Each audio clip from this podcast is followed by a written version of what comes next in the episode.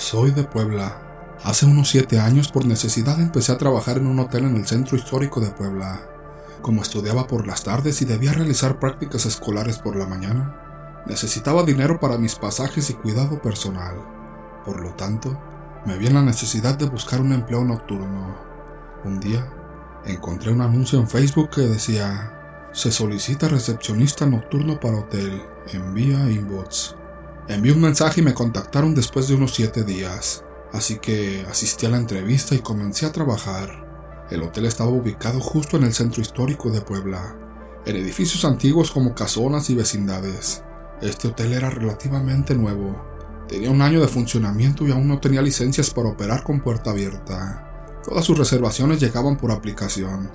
Mi jornada era muy larga, de 4 de la tarde a 7 de la mañana del día siguiente. Justo a las 4 de la tarde, yo entraba y a esa hora salían las camaristas. Luego, Alrededor de las 7 de la noche salía la contadora, quien también era mi jefa inmediata. Cuando llegué por primera vez, la contadora me dijo que la habitación 107 era para los recepcionistas y que si no teníamos huéspedes, podíamos dormir ahí. Pero lo paranormal comenzó desde el primer día. La primera noche trabajando alrededor de la una de la mañana, mientras chequeaba reservaciones y contestaba mensajes de las plataformas, empecé a escuchar ruidos en un cuarto que no se utilizaba. Pensé que era el aire y continué trabajando. Sin embargo, los ruidos continuaron y vi cómo el papel adherido a la entrada del cuarto, ya que no tenía puerta y estaba cubierto con papel contact, era empujado desde adentro hacia afuera. Esto me asustó mucho, así que me senté y comencé a rezar mientras llamaba a mi hermana. Ella me contestó de inmediato y le conté lo sucedido. Me sugirió que dijera groserías como lo haría mi otro hermano. Al día siguiente, cuando llegué a casa mi hermana me dijo, Oye, hermano, no sé cómo contesté tu llamada. Yo ya estaba dormida y mi celular estaba en modo no molestar. Recuerdo que me levanté y solo contesté. La segunda noche, regresé al trabajo, realicé mis actividades y como no teníamos huéspedes ya que era miércoles, pensé en dormir en la habitación 107. Me aseguré de cerrarlo todo correctamente. Terminé de contestar mensajes y revisar las reservaciones para el fin de semana. Tomé el celular del hotel y subí a la habitación alrededor de las 12 de la noche.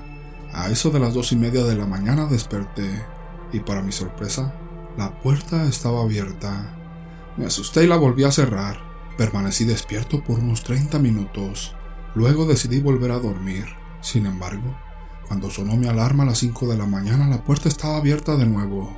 Me asusté y bajé directamente a recepción para terminar mi trabajo pendiente.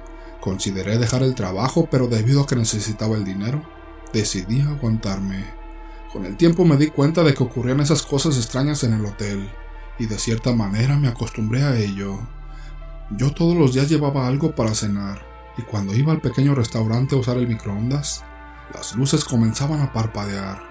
Pensé que era una falla o que el microondas hacía que parpadeara, pero descubrí que solo ocurría entre las 2 y 3 de la mañana. En un día, Mientras calentaba mi comida vi una cruz debajo de un mueble. Era una cruz adornada con listones azules y tenía una base para mantenerse de pie. En ese momento pensé que todos sabían lo que ocurría ahí, y a mí no me habían dicho nada. No mencioné esto a mi jefa porque pensé que no era importante. Con el tiempo, me hice amigo de las camaristas. Un día me preguntaron si había utilizado la habitación 304 para dormir, a lo que yo les dije que no. Mencionaron que si la había rentado o utilizado, y que les dijera la verdad para evitar un problema. Les aseguré que no lo había hecho y que solo habíamos tenido un cliente. Una de ellas dijo a la otra, ¿viste? No fue este tipo. Seguro fue el fantasma que te asustó el otro día. Le pregunté si les había pasado algo y sorprendidas, me preguntaron si también me habían asustado a mí. Les conté que sí y me dijeron que mientras limpiaban la habitación 304, la regadera se abrió y empezó a correr agua como si alguien se estuviera bañando. Me contaron sus experiencias y cómo encontraban habitaciones desordenadas, con cosas fuera de lugar. Una noche, recostado en el sillón de recepción, cubrí mi cara con una manta para dormir. Mientras estaba acostado, sentí algo extraño, como si alguien me estuviera observando. Tenía mucho miedo, así que me persigné y recé. Me acurruqué por temor y sin destaparme me dormí. Unos días después, decidieron instalar una cámara en recepción y mi jefa se dio cuenta de que dormía en el sillón. Me preguntó por qué lo hacía y le conté que en la habitación 107 no me sentía seguro. Ella me dijo que me cuidara mucho y que podía hablarle en cualquier momento sin importar la hora. También mencionó que pondrían una cama abajo de las escaleras, donde quedaba un pequeño espacio en forma de triángulo, y que si quería podría bajar una cama para descansar por la noche, y así la recepción estaría más cerca. Después de un par de días, llegaron trabajadores para remodelar el cuarto donde me asustaron por primera vez, y también cerraron esa parte de las escaleras donde mi jefa me había dicho. Pusieron una puerta y la acondicionaron para el descanso. Además, el personal bajó una cama y yo llevé una manta abrigada porque ya era diciembre y empezaba a hacer frío. Una noche, mientras dormía en ese pequeño cuarto bajo las escaleras, escuché pasos arriba de mí. Lo aterrador era que no había huéspedes. Escuché cómo los sensores de la luz hacían clic mientras estos se encendían. Me persigné, recé y volví a dormir hasta las 5 de la mañana. Cada día recogía mi manta y la guardaba en su funda con cierre. Una noche, un ruido me despertó. Era la bolsa de mi manta. Sonaba como si la estuvieran pisando. Me destapé la cara y vi la bolsa junto a mí como si nada. Otra noche una huésped me informó que no había agua caliente y debía subir al techo para asegurarme de que los calentadores de agua estuvieran encendidos. Subí los cuatro pisos y mientras ascendía decía, Quítate, no me vas a asustar, déjame hacer mi trabajo. Al llegar al techo abrí la puerta y mientras revisaba los calentadores alguien cerró la puerta de golpe. Después de eso, bajé asustado y continué trabajando. Trabajé en ese hotel durante seis meses y vi de todo, y renuncié por dos razones, una muy rara, casi paranormal, y la otra porque me considero un trabajador dedicado y responsable, y cuando necesité pedir un permiso no me lo dieron. La última situación extraña fue de un viernes para un sábado, Déjame te la cuento.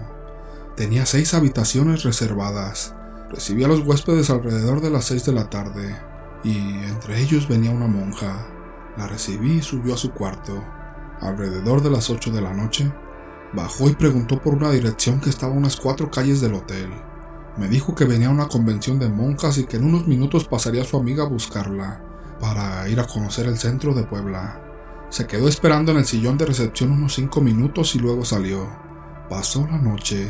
Eran alrededor de las dos de la mañana y casi todos los huéspedes habían regresado al hotel, excepto la monja.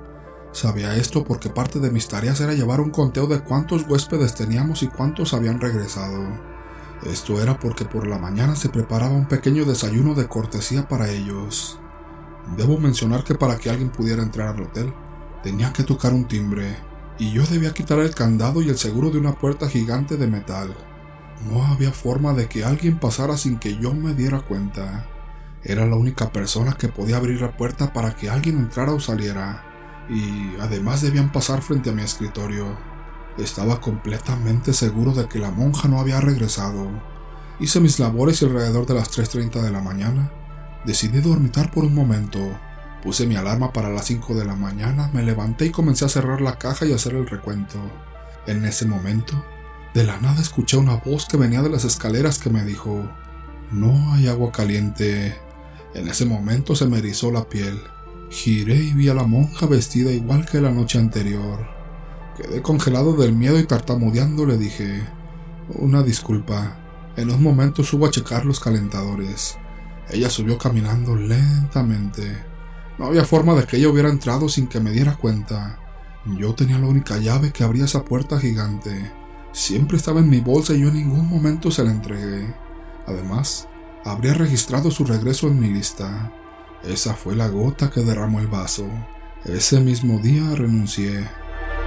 Recuerda suscribirte al canal, activa la campana para no perderte ningún episodio. Si te gustan los misterios que hacen latir tu corazón más rápido, este es el lugar para ti. Comparte con tus amigos y comenta cuál es tu historia de terror favorita.